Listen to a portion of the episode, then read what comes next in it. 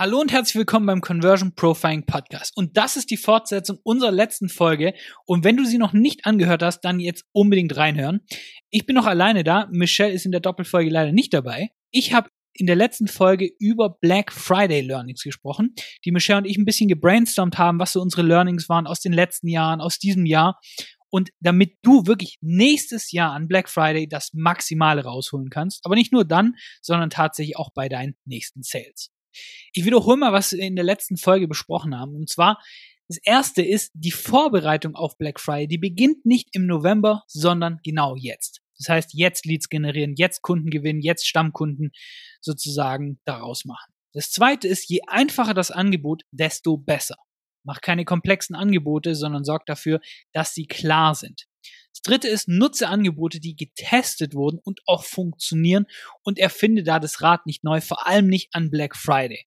Das heißt, mach da nicht irgendwie Sachen, die du davor nie getestet hast an Angeboten, sondern nutze Sachen, die schon funktionieren für dich. Viertens, Brands mit einer großen E-Mail-Liste, die drucken an Black Friday buchstäblich Geld. Das heißt, baue dir eine E-Mail-Liste auf und zwar so früh wie möglich.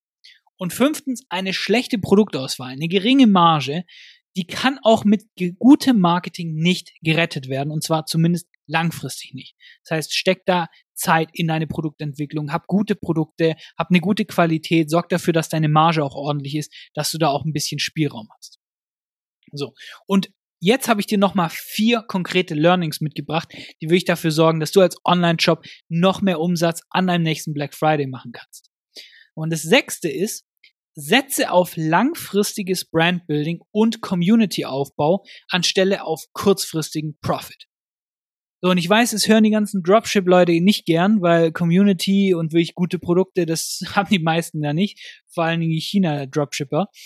Aber das Ding ist, die meisten sind einfach nur auf kurzfristigen Profit aus. Die haben Panik. Schau dir mal bitte in der Shopify-Gruppe an, dass die wenigsten trauen sich ihre URL zu posten.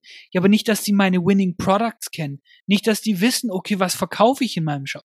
Na gut, das werden doch niemals große Shops sein, die quasi Angst haben, dass Leute ihre Produkte entdecken.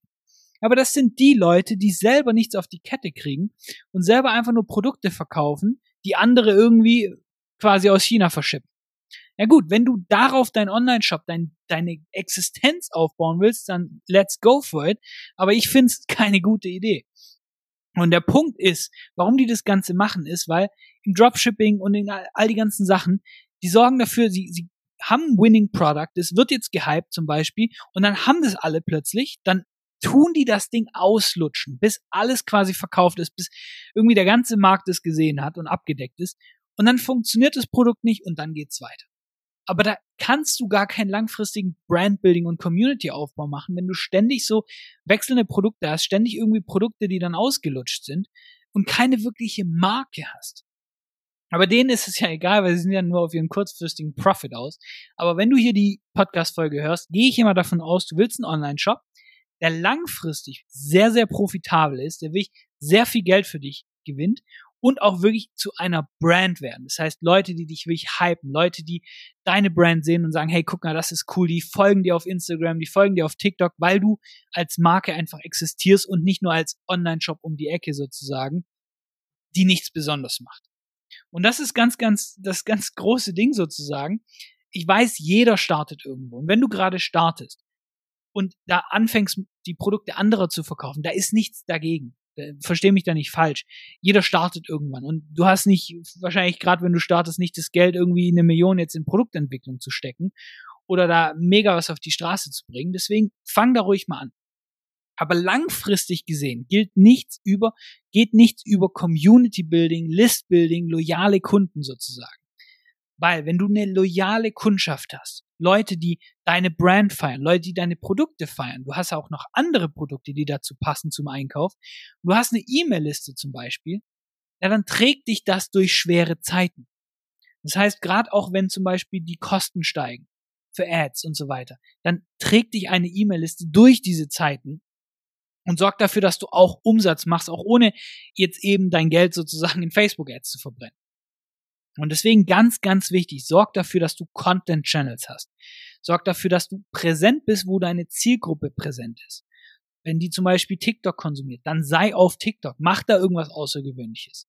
Und da gibt es so viele Brands, die langweilige Produkte haben, nicht weil sie nicht einzigartig sind, sondern langweilige Produkte, Rasierhobel zum Beispiel, die machen aber einen geilen Job, weil sie eben auf Social Media aktiv sind. Snox zum Beispiel, die machen auch sehr viel mit Community, die sind auf LinkedIn mega aktiv. Die Leute hypen die und das sind, naja, Socken, Unterwäsche ist an sich, das Produkt ist jetzt nichts super einzigartiges oder Weltneuheit sozusagen, aber sie sorgen dafür, dass da eine Brand dahinter ist. Und das sorgt dafür, dass auch wenn die mal werbungstechnisch Schwierigkeiten haben, dass sie trotzdem Umsatz machen, weil da Kunden sind, die wirklich loyal der Brand gegenüberstehen und da langfristig einfach die auch pushen. Und dementsprechend sorgt dafür, dass du geile Produkte hast, sorgt dafür, dass du später mal irgendwann deine eigenen Produkte hast, die auch wirklich auch quasi auch bessere Margen haben, dass du auch Produkte hast, die einzigartig sind und nicht 0815.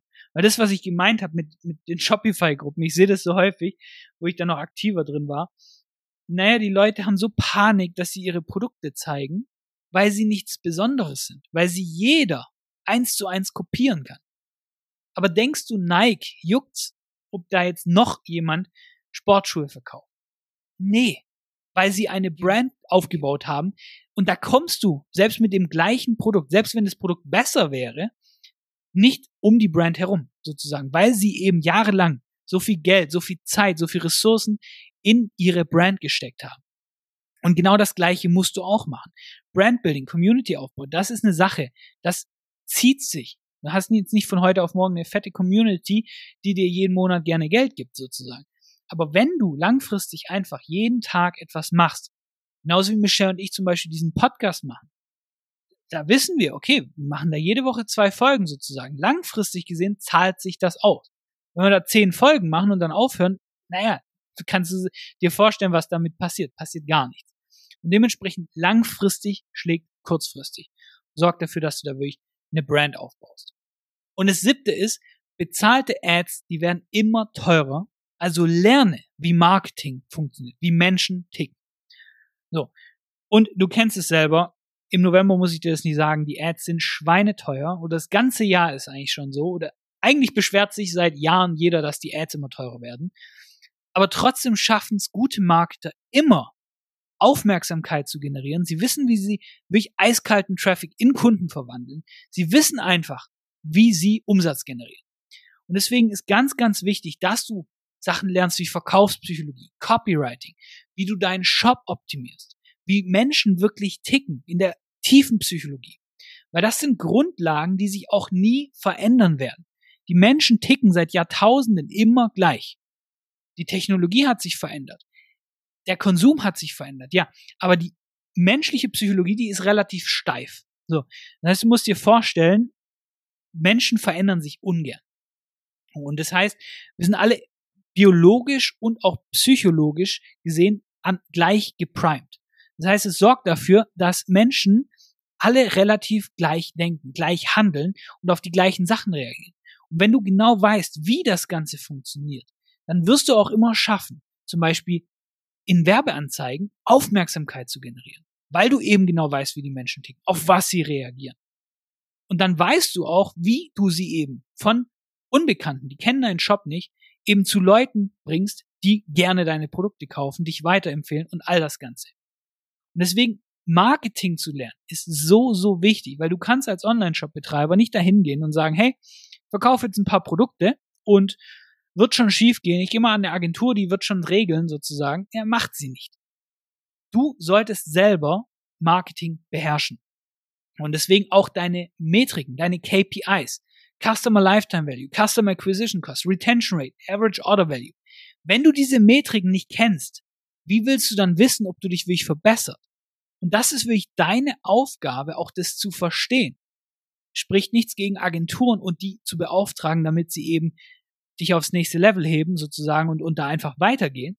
Aber du musst die Grundlagen selber beherrschen, damit du auch langfristig gesehen auch verstehst, ob die tatsächlich auch einen guten Job machen. Und es bringt mich eigentlich schon zum achten Punkt, nämlich eine Agentur, die wird dich nicht retten, wenn du die Grundlagen nicht selbst beherrschst und wenn die Grundlagen von deinem Business nicht stimmen. Und das gilt für alles, was ich jetzt in dieser und in der vorherigen Folge gesagt habe. Wenn deine Marge zu klein ist, uns nicht erlaubt zu skalieren, weil du einfach Geld verbrennst, naja, dann kann dir die beste Agentur nicht helfen. Wenn du ein Produkt hast, das keiner haben will, dann wird deine Marketingagentur wahrscheinlich ein bisschen hier im Marketing-Zauber reinmachen. Die wird dafür sorgen, dass ein paar Leute kaufen, aber langfristig gesehen wird sie dir nicht helfen können, weil dein Produkt trotzdem keiner haben will.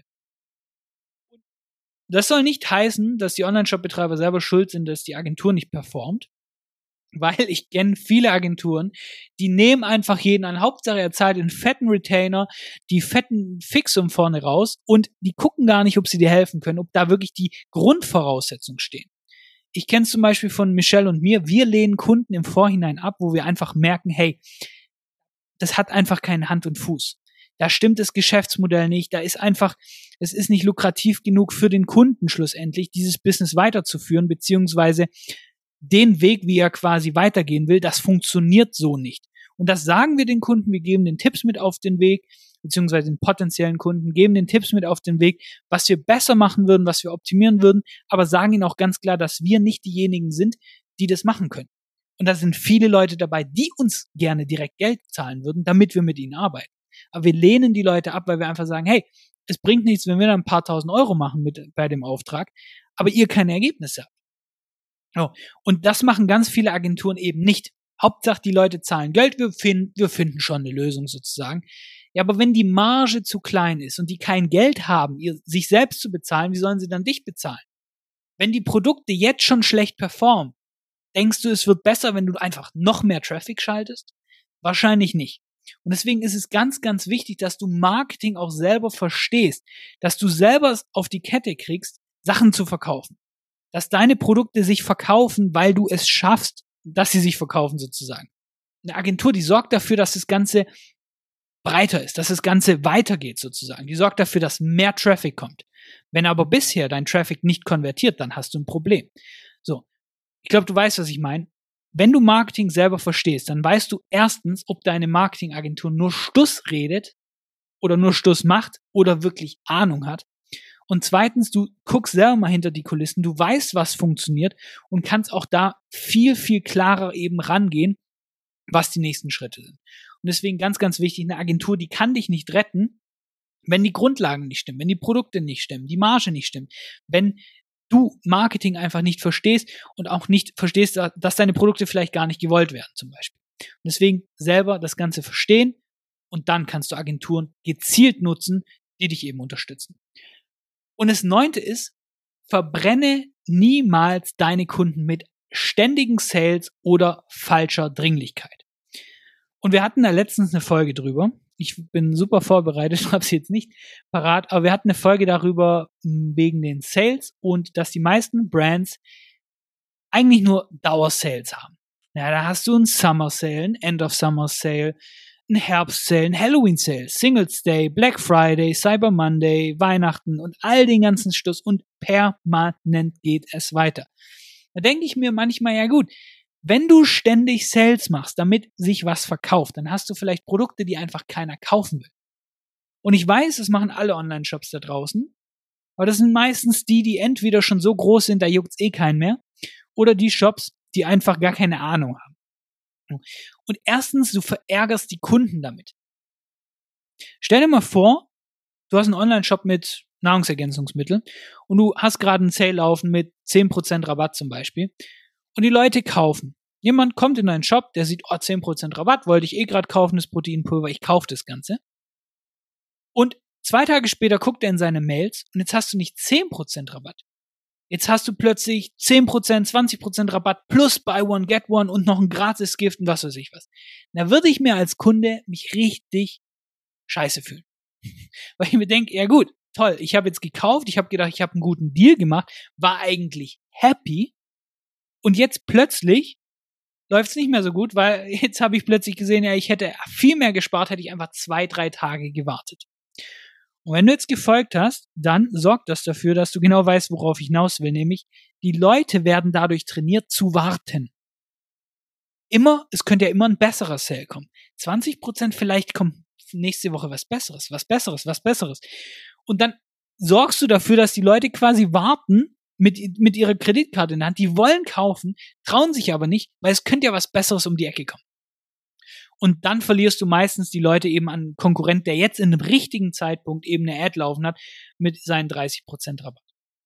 Und das heißt, wenn du ständig Sales laufen hast, dann wirst du dafür sorgen, dass die Leute angepisst sind, weil sie einfach gar keinen Grund mehr schlussendlich auch haben, bei dir zu kaufen. Die werden auch keinen Grund mehr haben, den vollen Preis bei dir zu zahlen. Wieso auch? Du hast ja ständig einen Sale.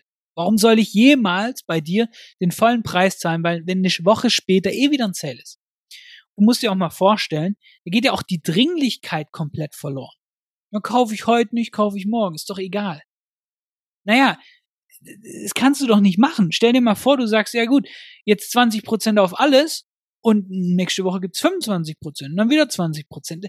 Da kannst du doch gar nicht sagen, hey, nur noch bis morgen, weil die Leute sagen, ja und? Ist doch mir egal, kommt da eh wieder was. Und das, da willst du ja gar nicht hin. Weil das Schöne an Sales ist, ist, dass die Cash in die Kasse spülen, dass die Leute, die eventuell noch on the fence sind sozusagen, jetzt kaufen. Aber wenn du dein Pulver verschießt und permanent Sales laufen hat, dann funktioniert das gar nicht mehr. Und ganz schlimm, und da kann ich an die Decke gehen, ganz ehrlich, ist, wenn dieser 24-Stunden-Sale über Wochen läuft. Wenn du einen 24 Quick Sale hast sozusagen und dann läuft der über Wochen und du siehst Werbeanzeigen, Werbeanzeigen von dem gleichen 24-Stunden-Sale, wo die Leute schon langsam drunter kommentieren, sag mal, habe ich das nicht vor Wochen schon gesehen? Ist der nicht eigentlich schon vorbei? Ah ja, wie, wie kann man denn sowas machen als Online-Shop? Das frage ich mich jedes Mal, aber was ich auch noch richtig cool finde, ist, wenn der Sale geschlossen ist. Hey, Black Friday endet am Montag, heute, äh, gestern zum Beispiel. Montag 0 Uhr. Und am Dienstag kriegst du eine E-Mail und ich sage das nicht ohne Grund, weil ich habe da einen Haufen E-Mails von bekommen. Hey, Extended Black Friday Sales, um, still safe today, whatever. Vor allen Dingen in Englischen. So viele Leute machen das die dann sagen, ja gut, der Black Friday wurde verlängert. Wir haben zwar gesagt, der schließt Montag, aber hey, wir machen's doch länger. Jetzt frage ich dich mal was. Wenn du eine Person hast, die sagt, hey, ich mach das, und dann hält die sich nicht daran, wie oft vertraust du der noch? Und das macht die öfter. Du, sie sagt jedes Mal, hey, ich komme um 8 Uhr. Und dann kommt die nicht um 8 Uhr. Und die kommt am nächsten Tag. Und dann kommt sie eine Stunde zu spät. Irgendwann, nach dem Einmal ist noch okay. Nach dem zweiten, dritten Mal denkst du doch so, ey, labe mich doch nicht voll. Du kommst doch eh zu spät. Das funktioniert doch eh nicht. Du vertraust der Person nicht mehr. Und genau das gleiche machen die Online-Shops mit ihren Kunden. Du vertraust den Shops nicht mehr, weil sie permanent das, was sie sagen, sozusagen umkippen und was anderes draus machen. Einfach nur wegen bisschen kurzfristigen mehr Profit. Ja, aber langfristig geht die Brand den Bach runter, weil die Leute sich denken, ich kann dieser Brand doch nicht vertrauen. Wie soll ich deren Produkte vertrauen, wenn die sich nicht mal selber an ihr eigenes Wort halten? Und du vertraust, du verkraulst wirklich die Leute komplett. Du kannst zukünftig keine Dringlichkeit mehr nutzen. Und die Leute vertrauen dir nicht. Wer will denn das für seinen Shop? Also es sei denn, du hast irgendein Müllprodukt, wo du einfach nur schnell Geld mitverdienen willst, aber dann ganz ehrlich hast du in dem Podcast sowieso nichts verloren, weil solche Leute wollen wir eh nicht unterstützen. Aber wenn du ein gutes Produkt hast, willst du doch eine Brand aufbauen, die wirklich auch eine coole Community hat, wo die Leute dich feiern. Und dann kannst du nicht dafür sorgen, dass du ständig Sales machst, die Leute vergraulst, False Urgency hast und all die ganzen Geschichten. Und du merkst, wie, wie bei manchen Themen ich da sehr, sehr detailliert reingehe, weil da meine Zündschnur sehr, sehr kurz ist, weil ich einfach denke, okay, das läuft hier in dem Space einfach falsch und dann sehe ich es als meine Aufgabe, da ein bisschen hier Ordnung zu schaffen. Also, war jetzt ganz schöner Batzen. Ich fasse nochmal alle neun Learnings zusammen. Erstens, die Vorbereitung auf Black Friday, die beginnt nicht im November, sondern genau jetzt. Also gebe jetzt Gas, gebe im Sommer Gas. Sorg dafür, dass dein Black Friday nicht im Oktober geplant wird, sondern Monate davor. Zweitens, je einfacher das Angebot, desto besser. Mach da kein mega Ding draus, wo du irgendwie die Leute erst noch einen Taschenrechner brauchen, damit sie dein Angebot verstehen, sondern mach's einfach und simpel, dass es selbst ein kleines Kind versteht. Drittens, nutze Angebote, die getestet wurden und auch wirklich funktionieren und erfinde da besonders nicht an Black Fridays Rad neu. Das heißt, sorg dafür, dass du die Angebote testest. Funktioniert 20% besser bei dir? Funktioniert Buy One Get One? Fun welches Angebot funktioniert bei dir? Teilweise gibt es Brands, bei denen funktionieren weniger, also quasi 20% Rabatt funktioniert besser als ein Buy One Get One. Es kommt immer auf die Produkte an, es kommt immer auf die Zielgruppe an. Und deswegen schau, was wirklich für dich funktioniert und dann replizierst einfach an Black Friday, mach da noch einen schönen Hut drauf, mach's ein bisschen größer, dann funktioniert das auch super. Das vierte ist, Brands mit einer großen E-Mail-Liste drucken an Black Friday buchstäblich Geld. Ich kann es nicht genug betonen, wenn ich sage, E-Mail-Marketing ist der wichtigste Kanal für dich als Online-Shop. Auch in 2023 hat sich nichts geändert. Sorg dafür, dass du eine E-Mail-Liste aufbaust, dass du Flows hast, die automatisiert laufen, dass du regelmäßig Newsletter sendest und dass du nächsten Black Friday richtig Geld verdienst, weil du einfach weißt, wie du auf Knopfdruck sozusagen deine Kunden mit dieser E-Mail abholst. Und das sorgt wirklich dafür, dass du an Black Friday wirklich buchstäblich Geld verdienst. Mit einer richtig guten E-Mail-Liste, die du jetzt schon aufbauen kannst. Das fünfte ist, eine schlechte Produktauswahl und geringe Margen können auch mit gutem Marketing nicht gerettet werden. Zumindest was langfristig angeht. Das heißt, wenn du Produkte hast, die keiner haben will, wird das dich nicht retten, gutes Marketing zu haben. Ja, das wird, das wird sozusagen dafür sorgen, dass da ein paar Sales stattfinden, dass du mit diesem guten Marketing deine schlechten Produkte sozusagen kompensierst. Das siehst du bei vielen Dropship-Produkten. Die sind an sich scheiße, aber das Marketing ist einfach gut. Das feuert irgendwann zurück. Nicht jetzt, nicht vielleicht in einem Jahr, aber irgendwann. Das heißt, hab geile Produkte. Hab Produkte, die sich gegenseitig ergänzen. Hab Produkte, die wiederkehrend gebraucht werden und sorg dafür, dass die Leute auch wiederkehrend kaufen. Und vor allen Dingen sorg auch dafür, dass du eine gute Marge hast. Das heißt, wenn du irgendwie ein Produkt verkaufst, wo du halt fast kein Geld mitmachst, dann wirst du Schwierigkeiten haben, das Ding hochzuziehen und da wirklich auch mal was zu testen, ein bisschen was Neues zu machen. Deswegen schau da wirklich drauf. Das sechste ist, setze auf langfristigen Brandbuilding und Community-Aufbau anstelle auf kurzfristigen Profit. Sorg dafür, dass du aktiv bist. Instagram, TikTok, alle ganzen Sachen, wo deine Zielgruppe aktiv ist. Sorg dafür, dass du eine E-Mail-Liste aufbaust, dass du eine Community hast, die wird dich nämlich auch durch schwere Zeiten bringen. Das heißt, wenn die Ads teurer werden, wenn alles teurer wird, eine gute Community, eine große E-Mail-Liste, die wird dich durch diese Zeiten sehr, sehr gut bringen. Siebte ist, geht ein bisschen damit einher, bezahlte Ads, die werden immer teurer, also lerne Marketing. Lerne, wie Leute ticken und dann wirst du auch nie Schwierigkeit haben, wirklich Aufmerksamkeit zu generieren und dafür zu sorgen, dass Leute bei dir kaufen. Das achte, eine Agentur wird dich nicht retten, wenn du die Grundlagen im Marketing, aber auch mit deinem Business nicht selbst beherrschst. Das neunte und letzte ist, verbrenne niemals deine Kunden mit ständigen Sales oder irgendwelcher False Urgency, sondern sorg dafür, dass du, wenn du Sales machst, da auch ein bisschen Platz dazwischen hast, dass die Leute auch verschnaufen können, dass Leute auch zu deinen normalen Preisen kaufen. Und wenn du sagst, ein Sale endet um 0 Uhr, dann schick Gottes Namen um Himmels Willen keine E-Mail am nächsten Tag raus, die sagt, hey, der Sale wurde verlängert. Bitte nicht. Weil das ist einfach der schnellste Weg, wie du Leute wirklich verarschen kannst. Und dass sie eben dir nicht mehr vertrauen. Und das Wichtigste, wie gesagt, nochmal zusammengefasst, die Vorbereitung auf Black Friday, die beginnt jetzt. Das heißt, sammle Leads, baue Stammkunden auf, kenne deine Kennzahl, investiere da wirklich Zeit in Produktentwicklung, in Community und Brandbuilding und begeistere wirklich deine Kunden jetzt schon, weil dann wirst du nicht nur an Black Friday richtig umsatzstark sein, sondern schon im Januar, im Februar und so weiter. So, und das war's auch schon wieder mit dieser Doppelfolge. Und ganz wichtig, wenn dir unser Podcast gefällt, dann abonnieren jetzt und dann hören wir uns in der nächsten Folge mit Michelle dann wieder. Und dann mach's gut.